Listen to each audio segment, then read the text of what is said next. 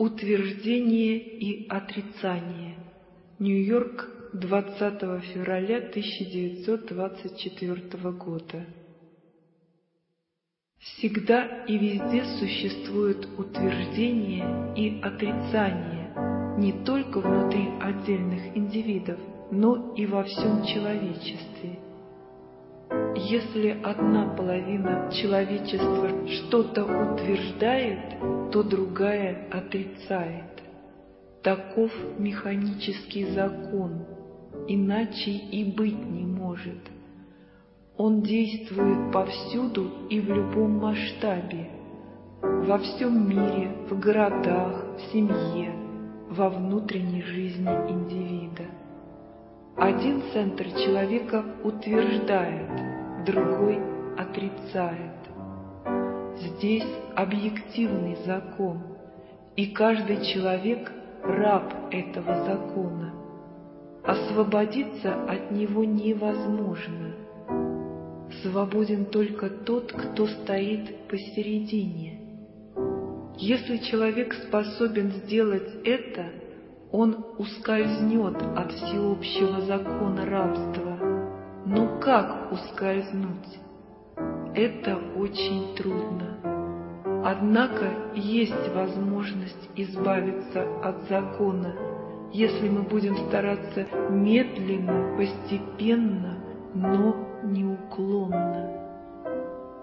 С объективной точки зрения это, конечно, означает идти против закона, против природы, иными словами, совершать грех.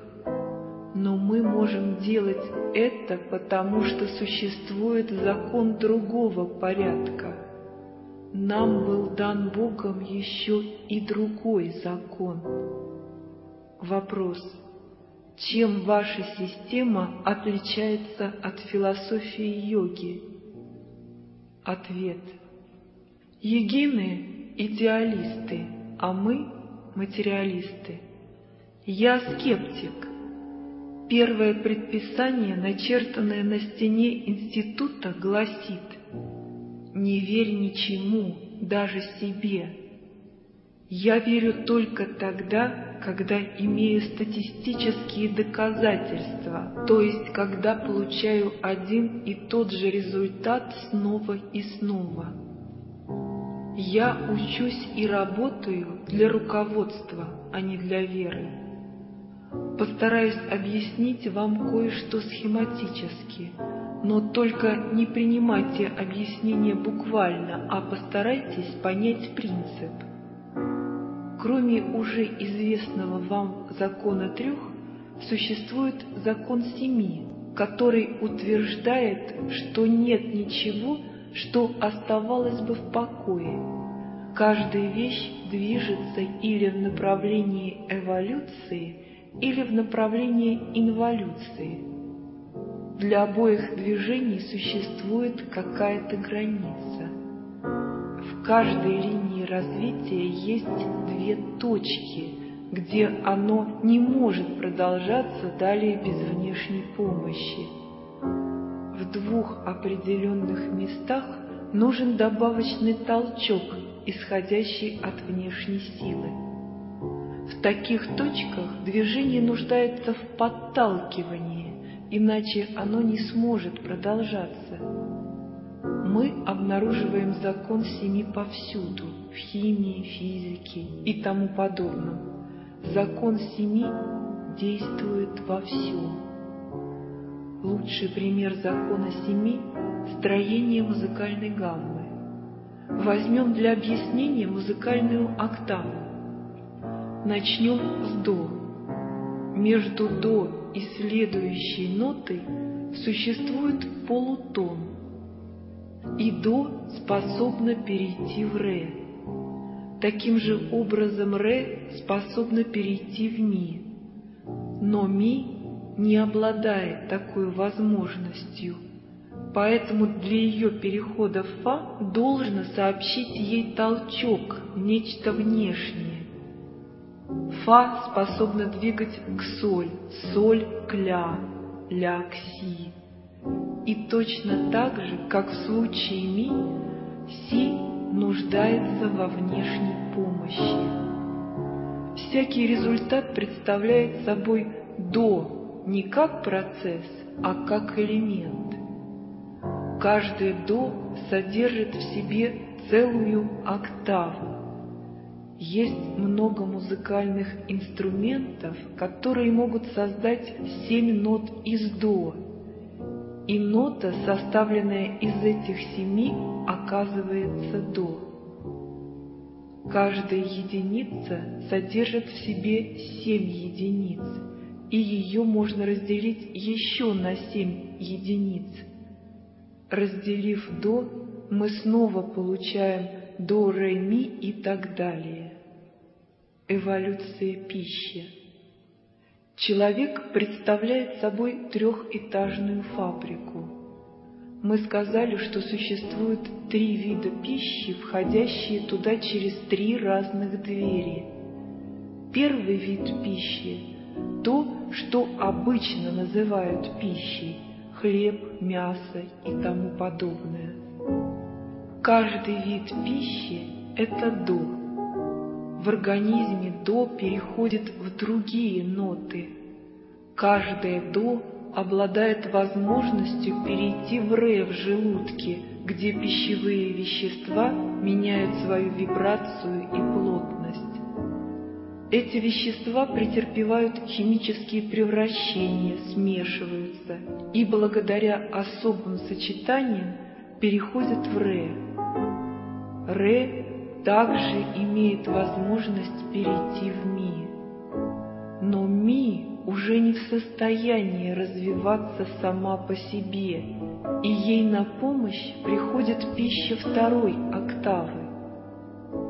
До второго вида пищи, то есть до второй октавы, помогает Ми первой октавы перейти в Фа, после чего ее эволюция может продолжаться и дальше. В свою очередь, вторая октава тоже требует в сходном пункте помощи со стороны более высокой октавы. Она получает помощь от ноты третьей октавы, то есть от третьего вида пищи, октавы впечатлений. Таким образом, первая октава развивается до си. Конечная субстанция, которую способен выработать человеческий организм из того, что обычно называется пищей, это си. Значит, эволюция куска хлеба достигает си. Но у обычного человека это си не способно к дальнейшему развитию.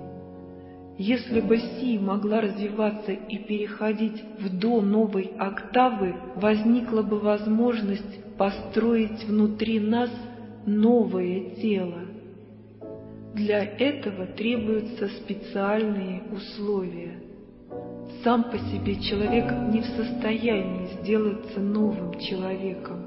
Для этого необходимы особые внутренние сочетания. Кристаллизация когда в организме в достаточных количествах накапливается специальный материал, он может начать кристаллизоваться, как кристаллизуется соль в воде, если ее окажется там сверх определенной нормы. Когда внутри человека накапливается большое количество тонкой материи, наступает такой момент, когда в нем может сформироваться и выкристаллизоваться новое тело до новой, более высокой октавы. Это тело, часто называемое астральным, может сформироваться только из специальной материи. Оно не в состоянии появиться бессознательно. Эта материя может возникнуть внутри организма и в обычных условиях, но тогда она тут же используется и выбрасывается. Пути.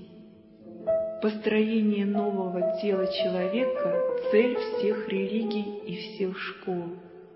У каждой религии для этого свой специальный путь, но их цели одни и те же. К достижению таких целей есть много путей.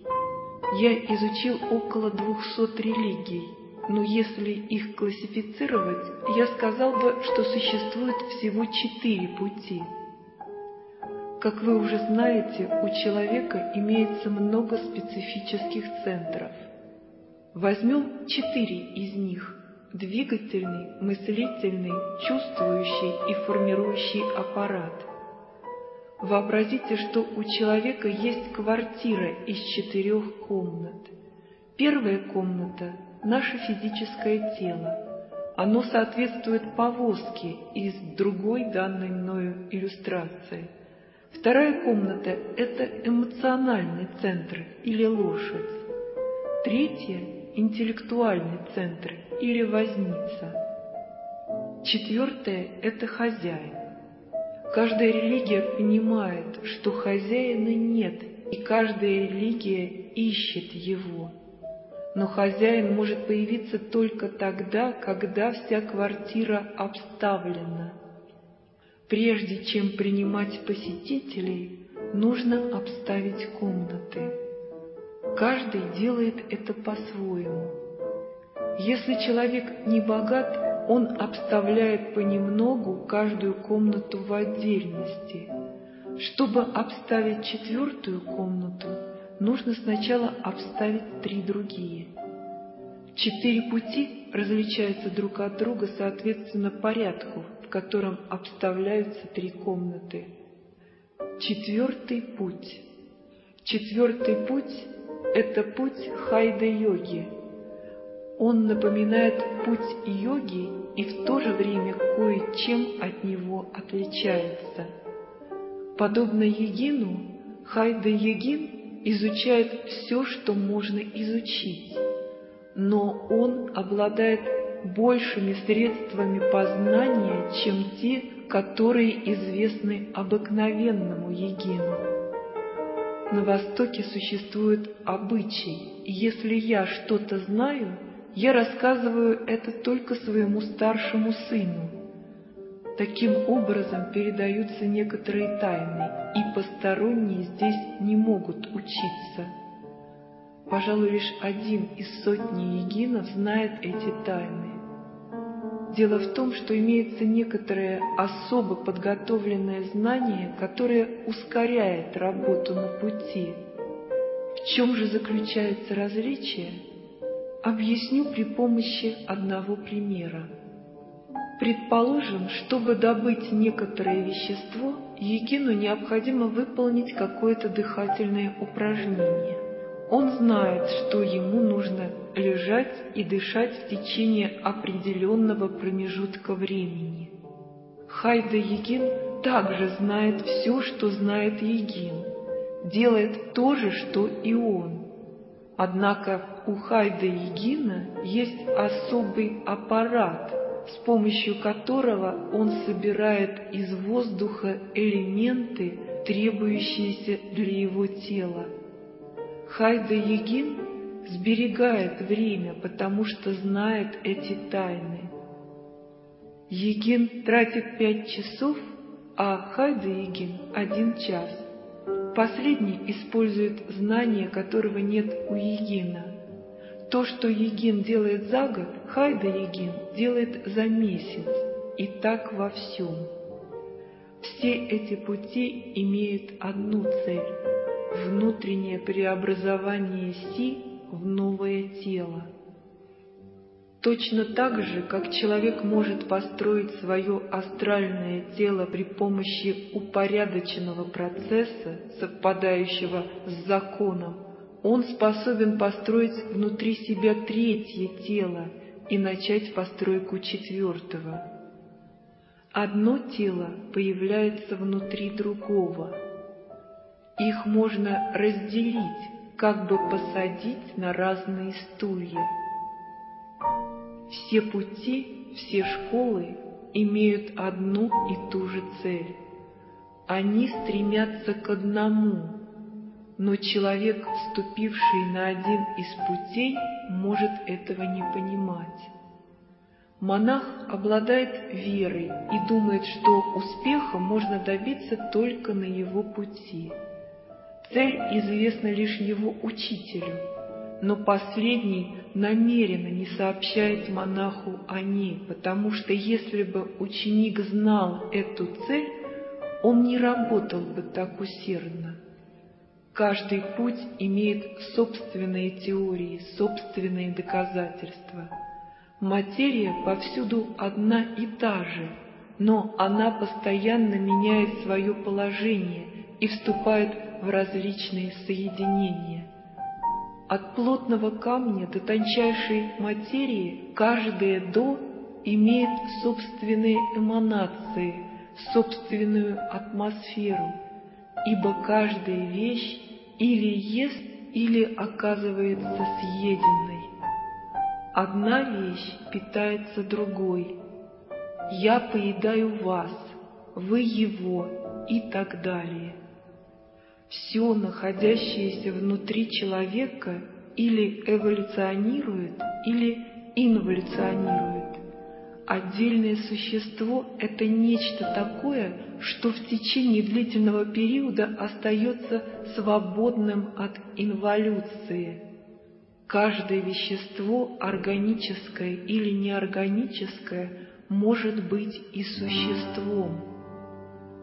Позднее мы увидим, что все является органическим. Каждое существо выделяет эманации, испускает некоторую материю – это в равной степени относится и к Земле, и к человеку, и к микробу.